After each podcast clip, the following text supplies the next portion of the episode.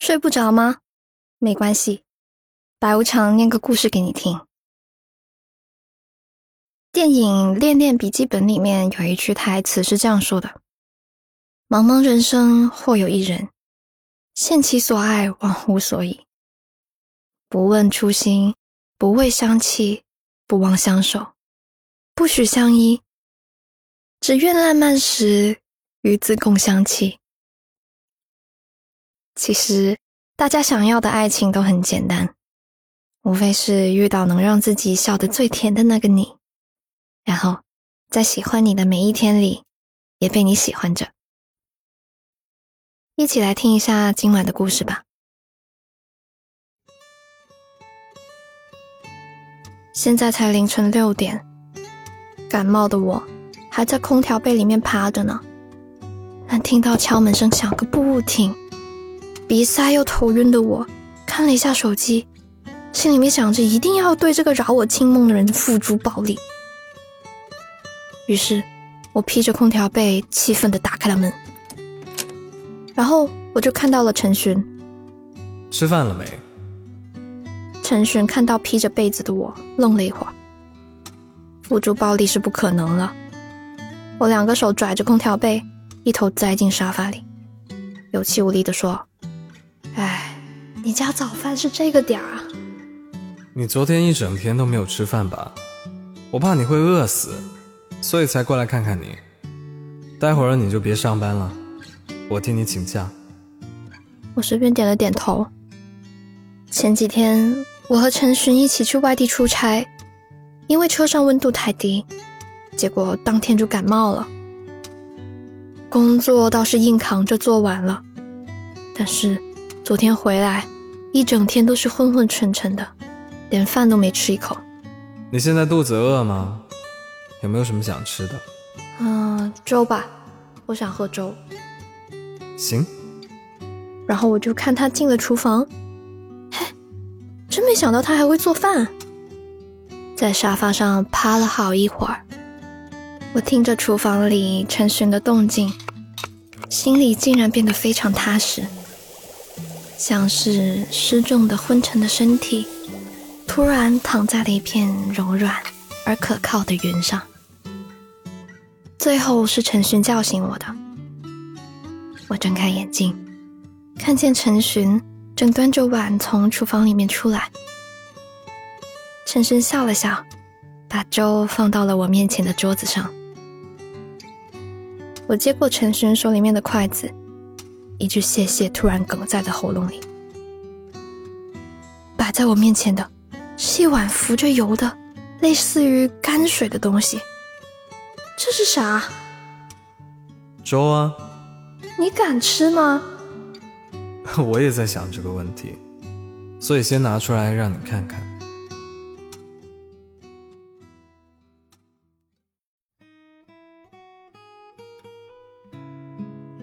陈寻刚进公司那会儿，是我带着他熟悉业务的。二十七岁的陈寻第一天来公司，穿着一身一丝不苟的西服，黑色外套搁在手臂上，白色的衬衫领立着。见到我的时候，陈寻笑了笑，露出洁白的牙齿。白衬衫对于我来说，真是永远的大杀器。陈寻的白衬衫，看得我的心也跟着荡漾了起来。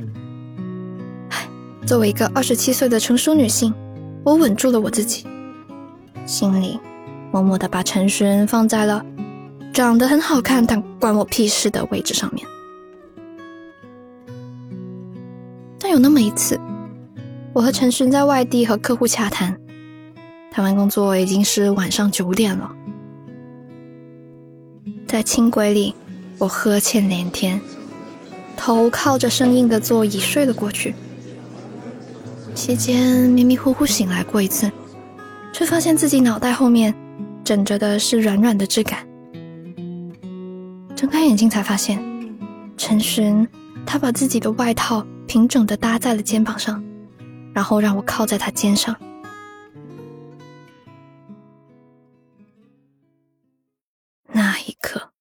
我想的是，我真的要完蛋了。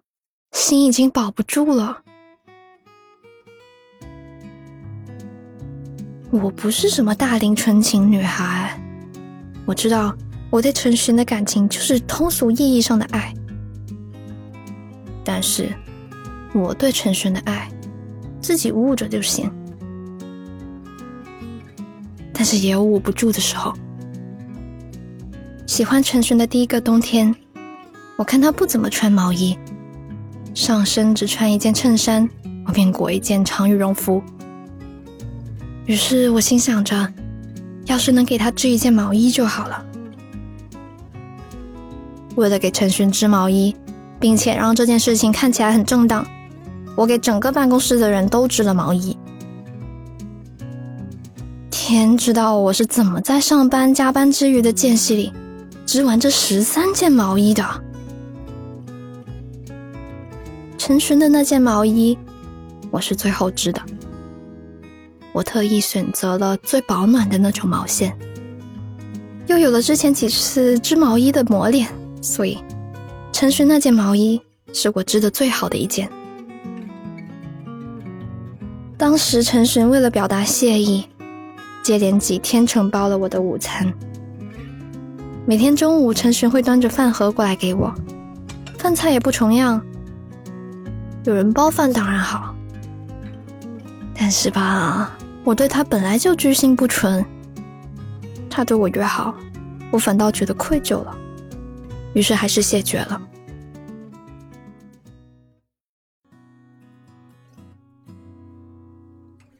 陈玄煮的粥，最后真的成为了泔水。我不敢吃，他自己尝了一口，然后毅然决然出门买粥了。我把钥匙给了他，蜷在沙发上睡回笼觉。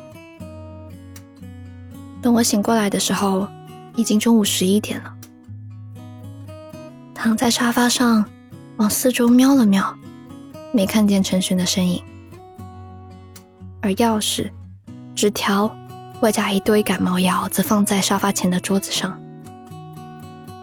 纸条上面写着：“粥在厨房里热着，吃完粥记得吃药。”而且，他还在每一个药盒上都用大字标明了服用的剂量。第二天中午，我在公司楼下看见了陈寻和一个跟他同期的女孩在聊天。陈寻微微笑着，那女孩低着头，没一会儿就跑开，进了公司。我转身打算去买饭，结果就被陈勋叫住了。哎，感冒好点了吗？我点点头，但最后还是没忍住自己的八卦心。你刚才跟他说啥啦？我看到他脸都红了。哦，他脸上沾上墨水了，我提醒了他一下。你没帮他吗？我刚说完他就跑了呀。他一脸正直，你这样是交不到女朋友的。那你为什么追不到男朋友？听到陈寻的话，我顿了顿，哼，我一直都是被追的那个，好不好？陈寻听了，定定的看着我，一副半信半疑的模样。我踹了他一脚，走掉了。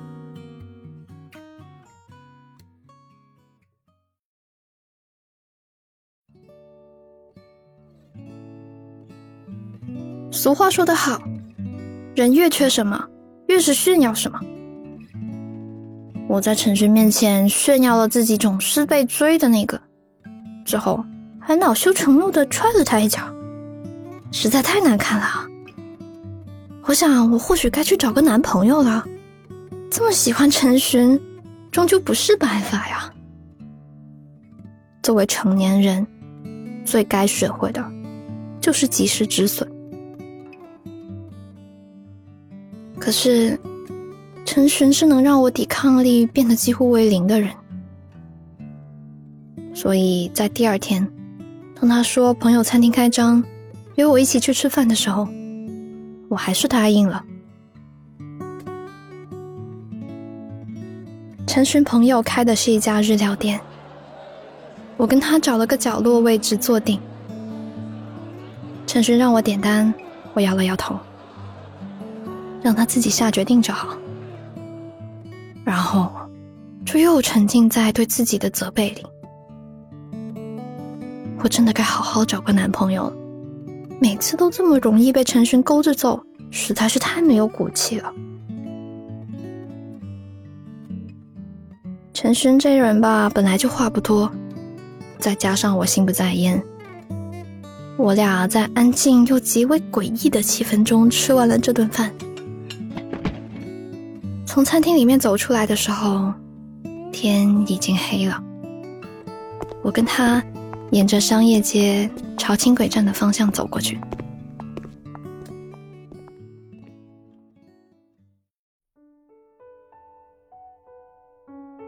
陈轩，你打算什么时候找女朋友啊？陈轩大概没想好我会问他这种事情，一下子也没说出话来。你呀，对女孩啊，还是要再体贴一点。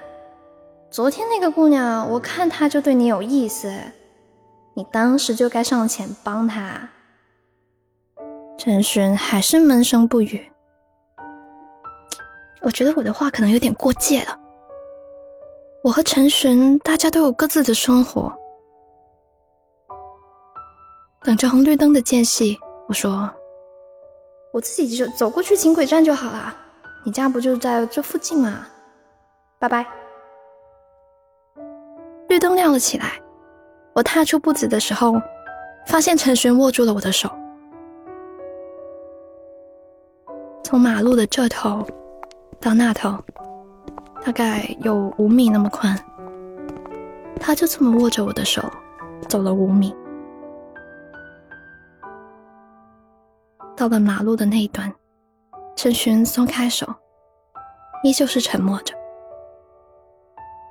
我抬头看了看陈寻，想问些什么，又问不出来。结果陈寻伸出手看着我说：“马路过完了，你还想牵吗？”陈寻他双手修长又干净，在黄色的路灯下。一副想牵就任我牵的样子，陈轩大概是个傻子吧？牵手这种事情怎么能随便呢？我朝他挥了挥手，转身就直奔轻轨站。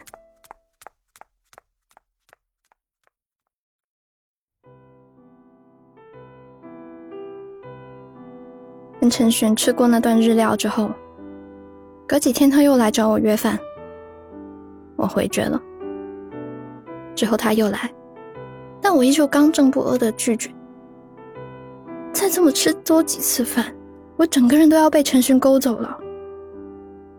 这样不行，这样是不对的。我跟自己一再这么强调。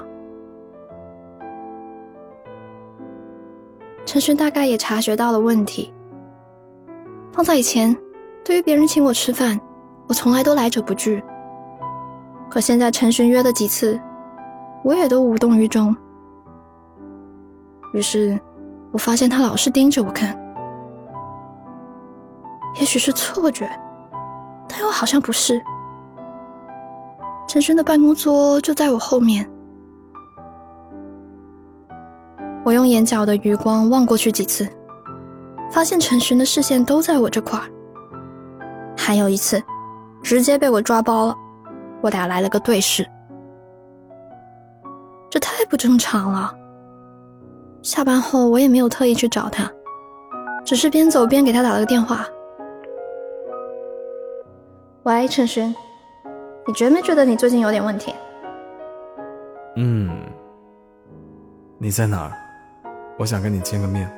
先说好，我不跟你吃饭啊。陈勋答应了。我们在公司附近的一个咖啡店碰了头。陈实说：“要不进去坐一会儿？”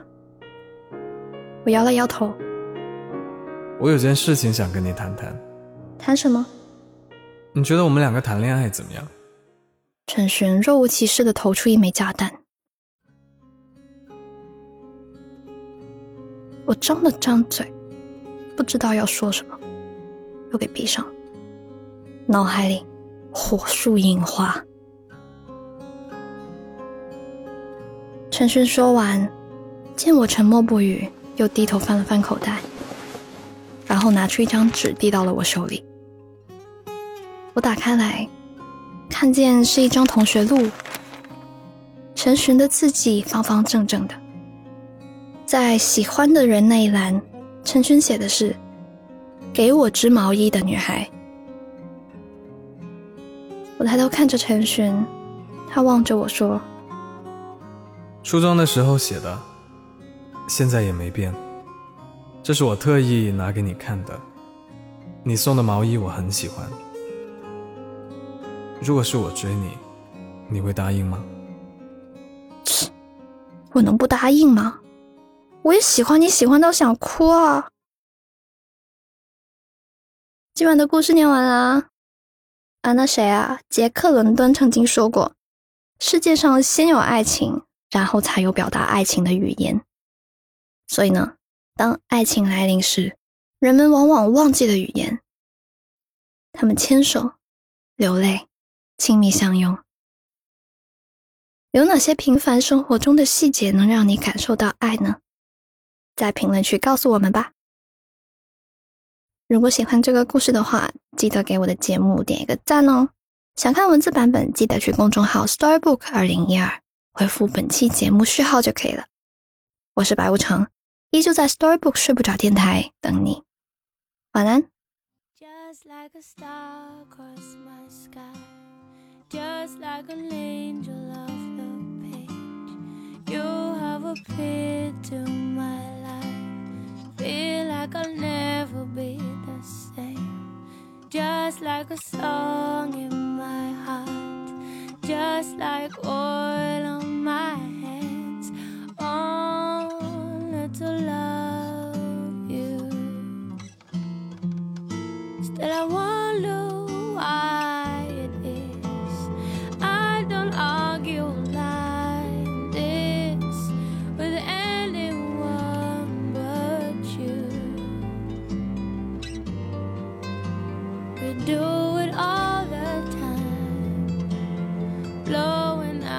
mind. You got this look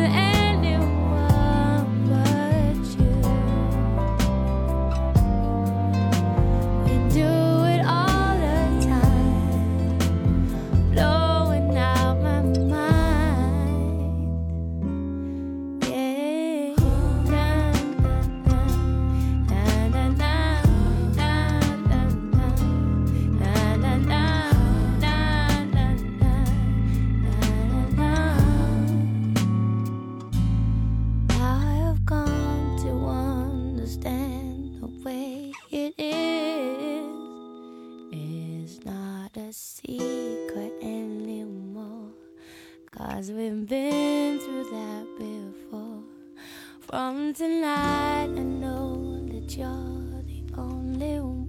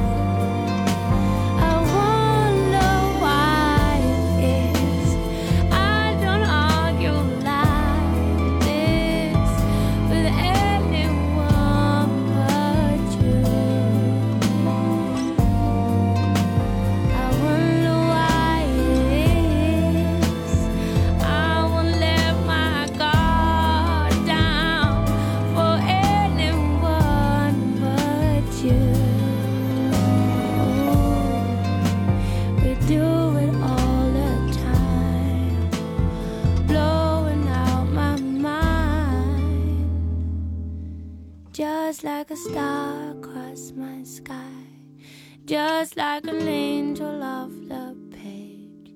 You have appeared to my life, feel like I'll never be the same, just like a song in my heart, just like oil on